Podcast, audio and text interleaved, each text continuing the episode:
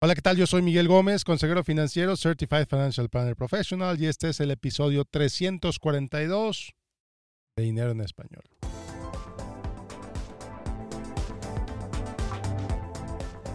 Y bueno, pues hoy te voy a platicar sobre cinco maneras, cinco maneras en que los empresarios se disparan en el pie y muchas veces ni cuenta se dan.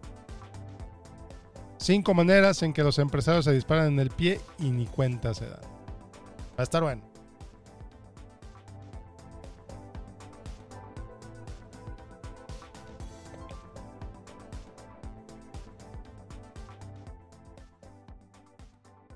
Bueno, pues la reflexión de hoy viene después de hablar con, con varios empresarios, novatos, algunos que ya tienen años en esto, y dicen, Miguel, no entiendo por qué mi negocio no crece.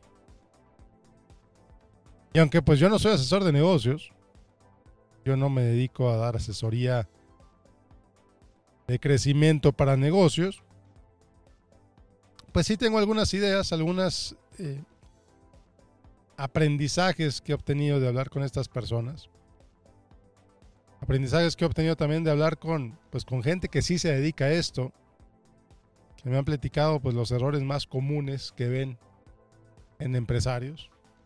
El primero, y te darás cuenta a lo largo del episodio que esto es como una cadenita. El primer error que cometen es que no entienden sus costos. No entienden sus costos, no entienden cuál es el costo total de hacer lo que hacen, ya sea que sean panaderos, ya sea que ofrezcan servicios, ya sea que ofrezcan productos físicos o virtuales, etcétera, no entienden cuánto les cuesta crear eso que venden. No han hecho el cálculo, dicen, ah, pues a lo mejor a lo mejor me cuesta 10 dólares, o me cuesta 20 dólares, o me cuesta 300 dólares. Si lo vendo al doble, con eso tengo. Cuando en realidad, pues no tienen ni idea de cuánto les cuesta. Eso fue un, fue un cálculo ahí nomás, ahí nomás, al, al, ahí se va. ¿No? Pues, pues, pues, yo creo que me cuesta un dólar. Lo vendo a dos y gano, gano un dólar por producto que vendo. No, Señor, ya consideró su renta, ya consideró la luz, ya consideró su tiempo. Señora, ya consideró todo lo que le, los productos que utiliza para construir eso, para poder vender eso. El horno que utiliza para hacer sus panes, el gas que utiliza para hacer sus panes, ¿ya lo consideró? No, nada más los ingredientes. Ah, ok no entiende sus costos. Entonces, al no entender sus costos, ¿qué pasa? Pues venden barato. Ahora, barato es relativo. Vender barato en este, en este contexto significa venden a un precio que muchas veces ni siquiera les genera ganancias porque no entienden sus costos. O venden barato porque el vecino vende un dólar y ellos también van a vender un dólar. Cuando el vecino pues tampoco tiene idea de, por qué vende un dólar, pero vende un dólar. Entonces como el vecino vende un dólar, yo, yo también voy a vender un dólar. Otra estaba en un grupo de, de WhatsApp yo pertenezco como a dos o tres grupos. En uno de estos grupos una persona puso, oye, voy a vender un curso, se lo voy a vender a 100 personas. Oye, ¿cómo determinas tu costo? No, pues vi a cuánto venden cursos para 100 personas, otra gente que yo me dedico a esto y lo estoy vendiendo a lo mismo. No, pues ok. Está bien. ¿Quieres vender igual que tu competidor? Ok. ¿Tienes los mismos costos que tu competidor? ¿Tienes la misma experiencia que tu competidor? Vendes exactamente lo mismo que en tu competidor, pues ¿por qué no le dices a tu cliente, oye, cliente, ¿por qué no mejor le compra al competidor? Mire, vendemos lo mismo, al mismo precio. Somos lo mismo. Entonces venden barato. Venden barato. Entonces, al vender barato, pues a lo mejor les queda poco dinero. No les queda suficiente para mantener su negocio, para mantener su vida. Venden barato y ahí se están quejando de la crisis, se están quejando de los clientes malapagas. Mira, de los vendo bien barato y aún así no me pagan. Pues sí. Al vendérselo bien barato, los clientes no ven el valor de tu producto. Dicen, ah, pues al cabo está bien barato. ¿Qué le voy a pagar? Entonces, al vender barato no te queda dinero, no te queda ganancia, no te queda lo suficiente y por lo tanto no le puedes pagar bien a tus empleados. ¿Y qué pasa? Es mucha rotación de personal. ¿De qué se quejan tus empleados? De que los explotas, de que les pagas muy poco. Y a lo mejor dices, no, pues es que el, esta nueva generación ya está muy exigente. Miren, ni hace nada. Y todavía quieren que les pague más. A ver, señora, señora, ¿está seguro que no hace nada? ¿Por qué no le duran los empleados? ¿No tendrá que ver el trato? ¿El sueldo que les paga? Oye, pero pues gano bien poquito. Pues ya revisaste tus costos. Ya revisaste tus precios. A lo mejor por ahí viene la razón por la cual no le puedes pagar bien a tus empleados. Y a lo mejor por ahí viene que no te puedes pagar a ti un sueldo. Y es el error número tres empresarios que no se pagan un sueldo. Le pagan a todos, no le fallan a ningún proveedor, pero no se pagan a sí mismos. Entonces muchos empresarios, emprendedores que, que salieron de su trabajo con la idea de ser dueños de su tiempo, de ser dueños de su negocio, de ser dueños, de ser sus propios jefes, pues sí, son sus propios jefes, pero resulta que no se paga nada. No se pagan un sueldo. Y el no pagarse un sueldo trae consecuencias muy negativas, tanto de corto como de largo plazo. Entonces, un empresario que no te pagas un sueldo, buena suerte tratando de obtener un crédito para comprarte una casa. No puedes demostrar ingresos, así de sencillo. a lo mejor el negocio se puede comprar un carro, porque a lo mejor el negocio tiene buen historial crediticio. Pero si tú no puedes si tú no puedes comprobar tus ingresos personales, pues no te vas a, no vas a poder acceder al crédito, no vas a poder acceder a comprarte una casa. Así de sencillo. No, pues es que yo tengo un negocio, mire, vendió 700 mil dólares el año pasado. Oh, fantástico, señor. ¿Y usted cuánto se pagó? No, pues nada. Pues. ¿Y cómo le hizo para vivir, señor? Aquí viene el error número cuatro. Señor, ¿cómo le hizo para vivir?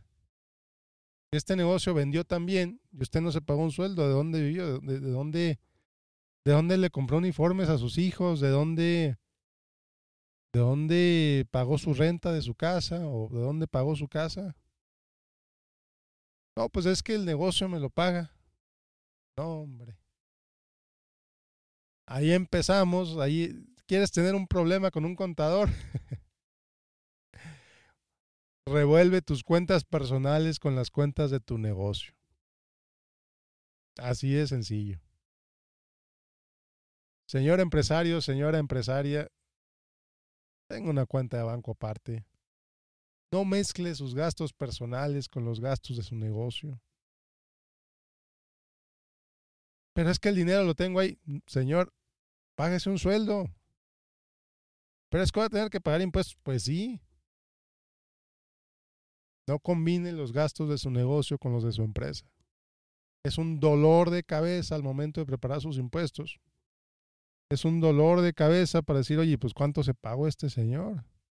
¿Cuántos de estos gastos son personales? ¿Cuántos de estos gastos son de negocio?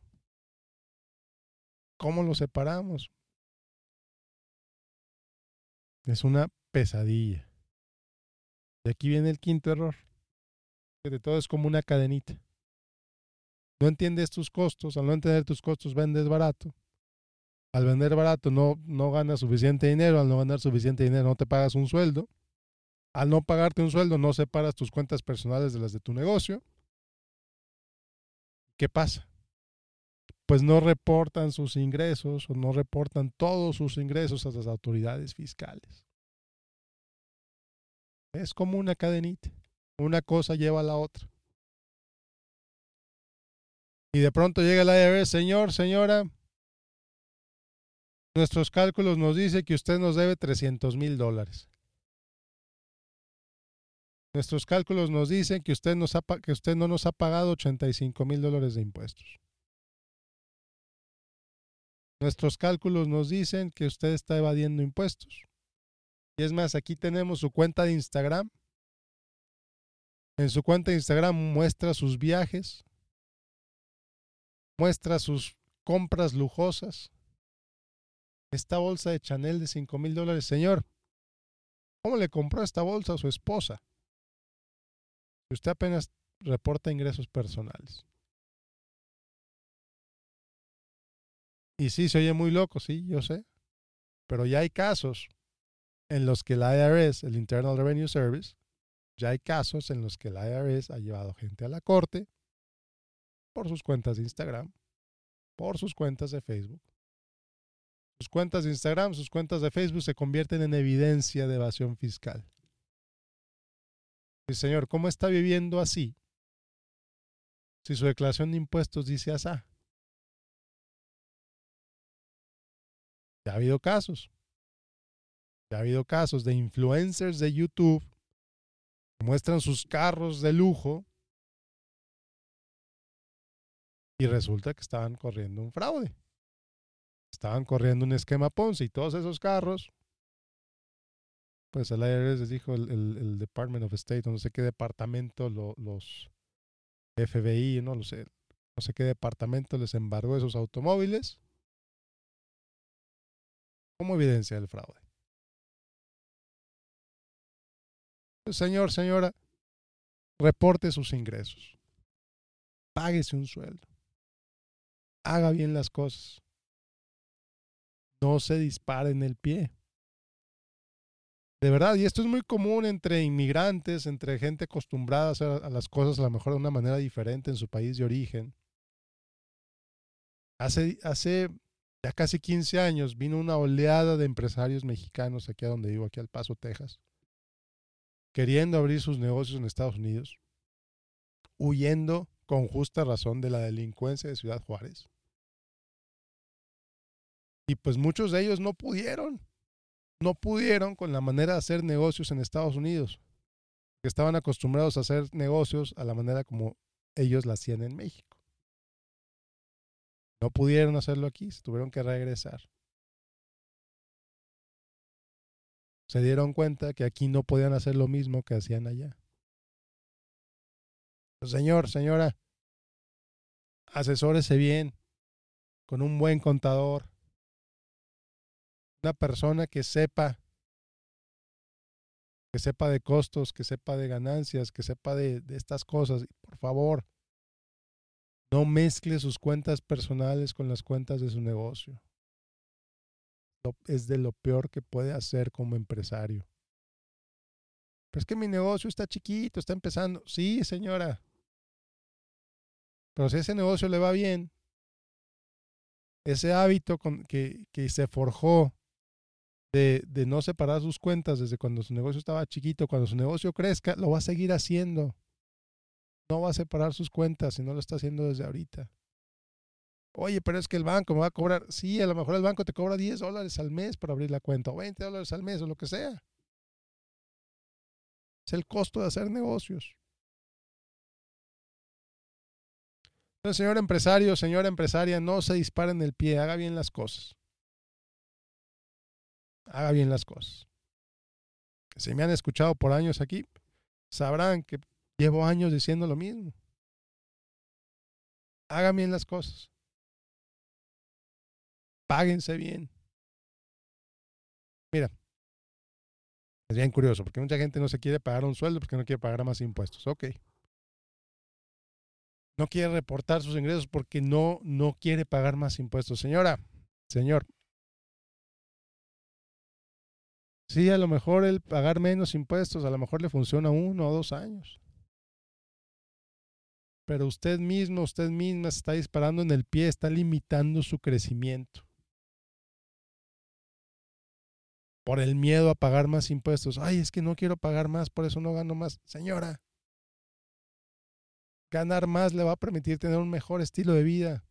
Ganar más le va a permitir ahorrar más para su familia, le va a permitir ahorrar más para usted. Le va a permitir crear un patrimonio. Si va a pagar impuestos, claro que va a pagar impuestos.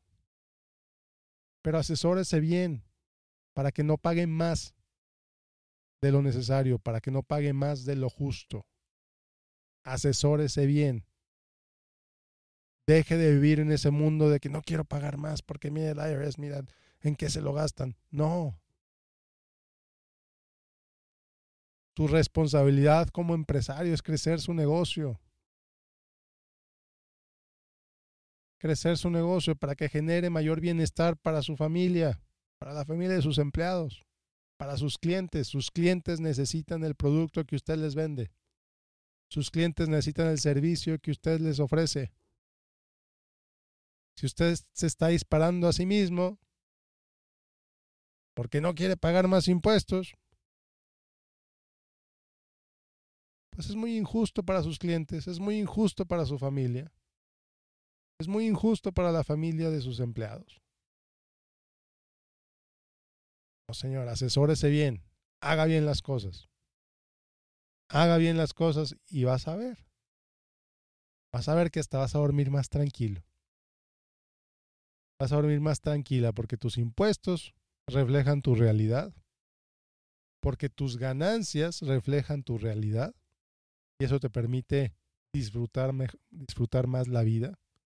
Eso te permite pagarle mejor a tus empleados. Eso te permite, como tus empleados están mejor pagados, están mejor tratados, pues van a tratar mejor a tus clientes. Y muy posiblemente van a vender más. Y es un círculo virtuoso. Es un círculo en lo que todo mejora. Y todo empieza. Todo empieza, señor empresario, señora empresaria. Todo empieza.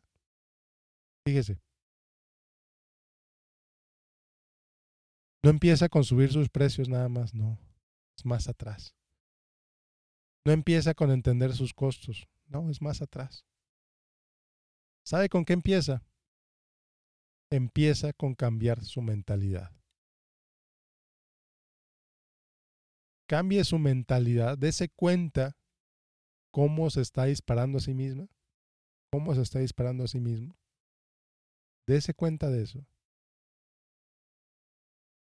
Y usted va a empezar a cambiar la manera en la que hace las cosas. Usted va a empezar a buscar gente que le asesore apropiadamente. Usted va a empezar a hacer las cosas derechas. Y su nivel de estrés va a bajar. Su nivel de tranquilidad va a subir. Su nivel de ambición va a subir porque se va a dar cuenta de que puede hacer más cosas, de que puede ganar más de que puede hacer más para su familia, de que puede hacer más para sus empleados. Y así es como progresamos, cambiando la mentalidad. Entonces, señor, señora, ya no se dispare y hacia adelante. Siempre hacia adelante. Muchas gracias por escucharme. Yo soy Miguel Gómez, consejero financiero. Espero que este episodio te haya sido de utilidad. Si así lo fue, compártelo. Mándaselo a tu amigo empresario, a tu amiga empresaria, mándaselo por WhatsApp. Y dile, amigo, te recomiendo este episodio. Si conoces a alguien que está em, empezando en su negocio, mándale este episodio para que no se disparen el pie desde el principio. Yo creo que les va a servir. Yo creo que les va a ayudar a expandir su mente. Por eso hago esto Bueno, pues muchas gracias por acompañarme. Nos vemos la próxima semana. La próxima semana tengo la entrevista con Aarón Benítez, que lo entrevisté hace exactamente un año. Nos pusimos al corriente, hablamos de cosas interesantes. Va a estar bueno. Busca a Aarón Benítez en Twitter, en Facebook, en donde quieras. La próxima semana, aquí voy a tener la plática que tuve con él hace unos días. Va a estar bueno. Inscríbete a mi boletín de correo en miguelgomez.link diagonal correo. Los tengo un poquito abandonados, pero les prometo que vienen cosas interesantes por ahí también. Nos vemos la próxima. Que tengas un excelente día. Yo soy Miguel Gómez, consejero financiero. Hasta luego.